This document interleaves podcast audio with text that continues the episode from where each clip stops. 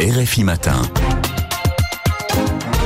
Et on retrouve Dominique Bayard pour aujourd'hui l'économie. Bonjour Dominique. Bonjour Arnaud. Ce double tremblement de terre qui a donc frappé conjointement la Turquie et la Syrie, il intervient dans un contexte économique euh, déjà très dégradé dans les deux pays. Oui, c'est dans le nord de la Syrie, toujours euh, en guerre, que la situation économique est la plus désespérée dans cette région morcelée où sont concentrés les opposants au régime de Bachar el-Assad. Des millions de gens déplacés vivaient déjà dans des conditions extrêmement précaires. La survie passait par une aide internationale de plus en plus chiche faute de financement, où tout manquait pour assurer l'essentiel, où tout manque encore plus aujourd'hui pour venir en aide aux rescapés, manque des équipements sanitaires pour soigner les blessés, ils ont été détruits par les bombardements, manque de l'eau potable, manque du carburant. La Syrie était en proie à la pire crise énergétique de la décennie avec la baisse des livraisons de l'Iran avant le séisme.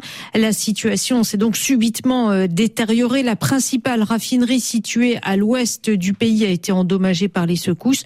Son activité a été suspendue.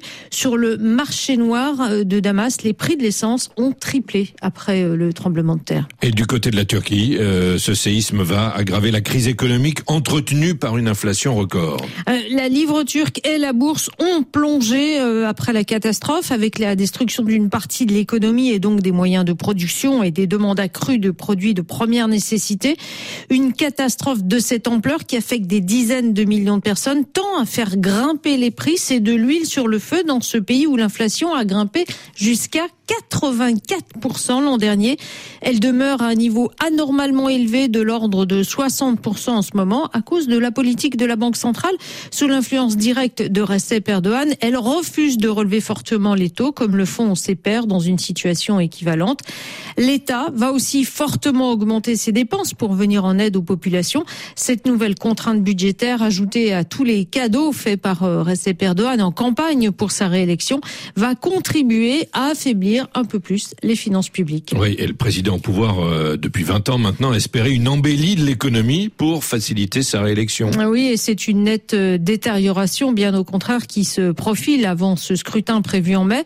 Alors une fois l'urgence passée, euh, sauver des vies, on en parle beaucoup ce matin, tout ça c'est une question d'heure. Il faudra bien sûr aussi reloger les rescapés, reconstruire la dizaine de villes affectées. Les dégâts sont colossaux.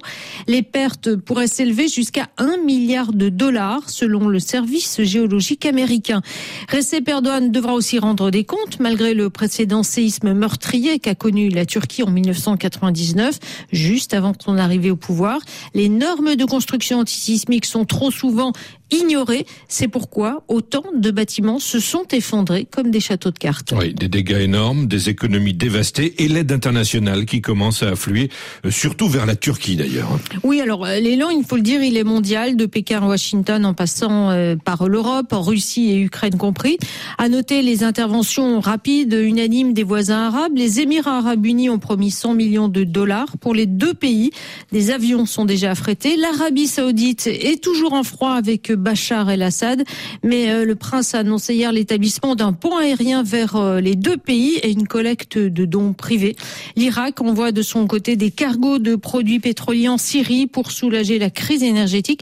Mais à cause des sanctions prises contre le régime de Damas, beaucoup de pays ont encore des réticences à envisager pour le moment une aide à la reconstruction en faveur de Bachar el-Assad. Merci à vous, Dominique Bayard. Aujourd'hui, l'économie chaque matin sur RFI.